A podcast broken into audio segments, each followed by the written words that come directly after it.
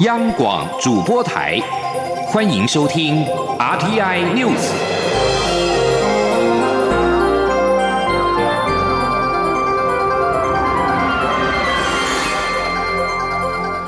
各位好，欢迎收听这节央广主播台提供给您的 RTI News，我是陈子华。中央流行疫情指挥中心在今天表示，在今天新增二十二例 COVID-19 武汉肺炎境外移入病例。分别为印尼二十例，也就是按六九六到七一四，以及按七一七；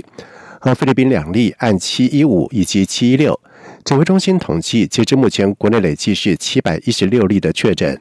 另外，针对一名印尼移工，也就是按六八八确诊，在事后追查发现，他和四十七名移工同住宿舍，自主健康管理，外界质疑防疫安全。对此，劳动部劳动力发展署组长薛建中表示，鉴于移工来台住宿的环境，劳动部正在修法，将取消限期改善的规定。一旦查获移工住宿的场所不符规定，就立即开罚。此外，劳动部也将和疫情指挥中心讨论，未来移工自主健康管理的期间，也必须将相关的时间跟地点通报劳动部。记者刘品希的报道。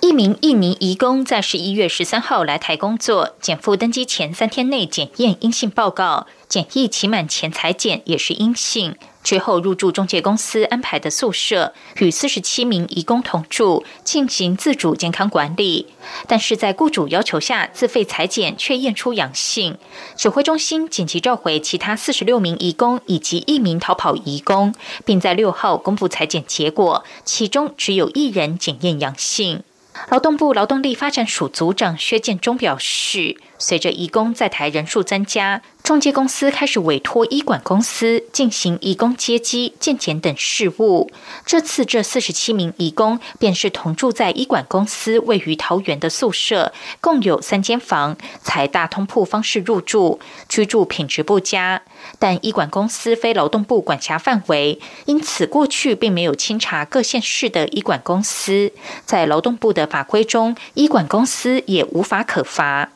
薛建中指出，在这次事件后，劳动部会请各地方政府清查辖内医管公司的宿舍，并要求中介公司回报义工自主健康管理的时间与地点，以利防疫安全。至于相关细节要如何执行，仍待与指挥中心讨论。薛建中指出，义工入境后依法是雇主的责任，如果义工的生活品质不佳，将可依法开罚雇主。劳动部今年已经找学者、专家、民间团体跟地方政府开会，近期将修改法令，取消限期改善的缓冲措施。一旦查获移工生活品质不佳，就立即开罚雇主新台币六万到三十万，并按照违规人数废止许可名额。他说，在最近我们也准备要修改我们的规定哈，因为过去有所谓的限期改善的这样的一个机制。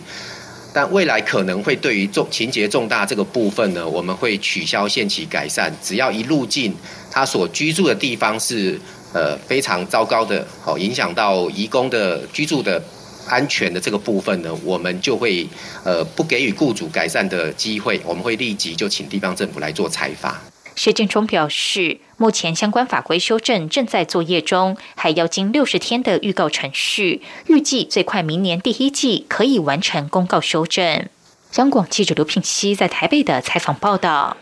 另外一方面，由于在过去十天已经有六十多名的移工确诊 COVID-19。中央旅行疫情指挥中心坦言，确实对检疫所造成了很大的压力。对此，指挥官陈时中表示，将针对阳性个案持续进行病毒的培养，了解有无传染性。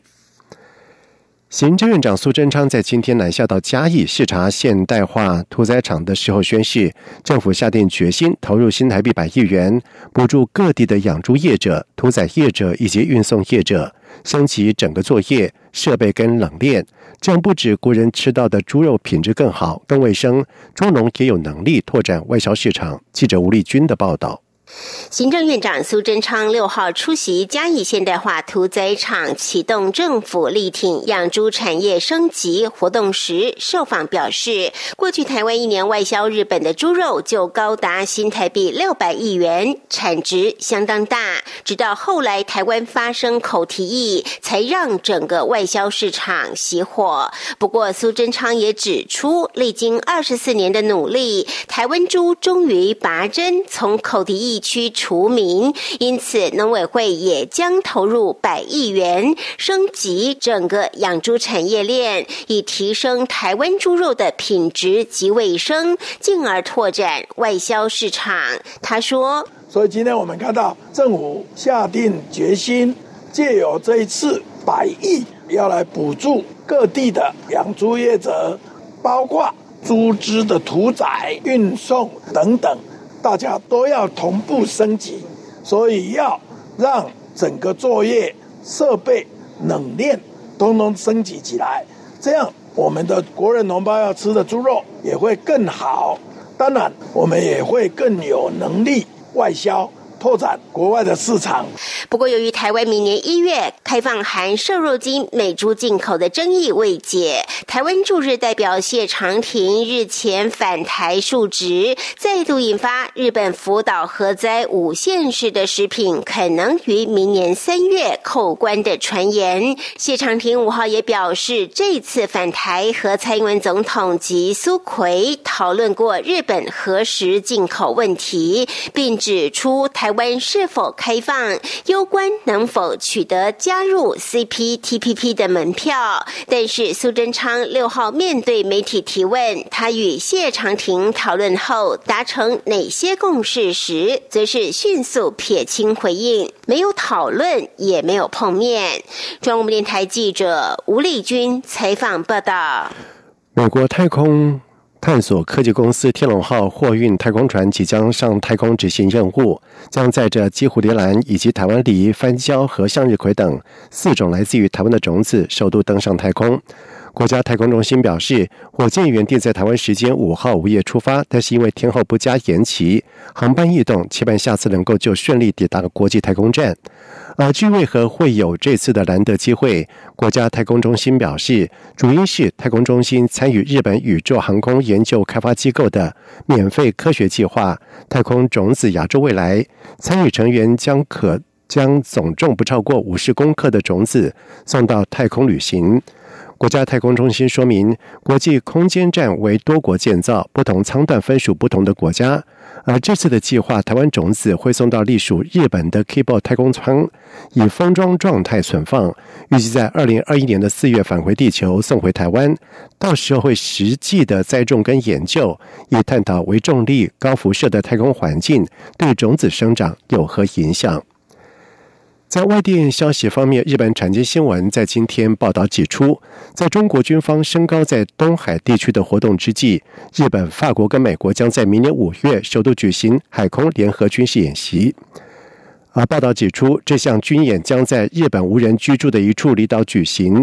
预定聚焦在发生天灾时提供救济，但有一部分也可能形成防卫的基础，以对抗攻击。报道没有引述消息来源。日本防卫省没有立即对路透社的置评要求做出回应。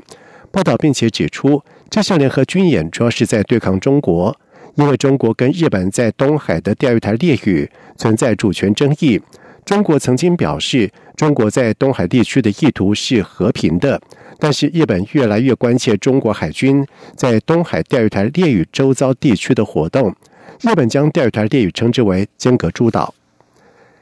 委内瑞拉在今天举行国民会议大选，反对派呼吁抵制，多数西方国家则是指称总统马杜罗大选是骗局，意图收复唯一没有被执政社会党掌控的国家机构。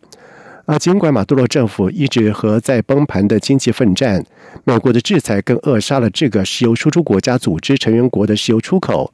然而，马杜罗的盟友几乎确定可以在这次大选当中重返国民会议。而这次大选终结了2015年开始的一项循环。当时反对派欢庆在国会大选中赢得压倒性胜利，结果却眼睁睁看着立法权被效忠政府的法庭剥夺，并在2017年制造出另外一个拥有大权的制宪会议。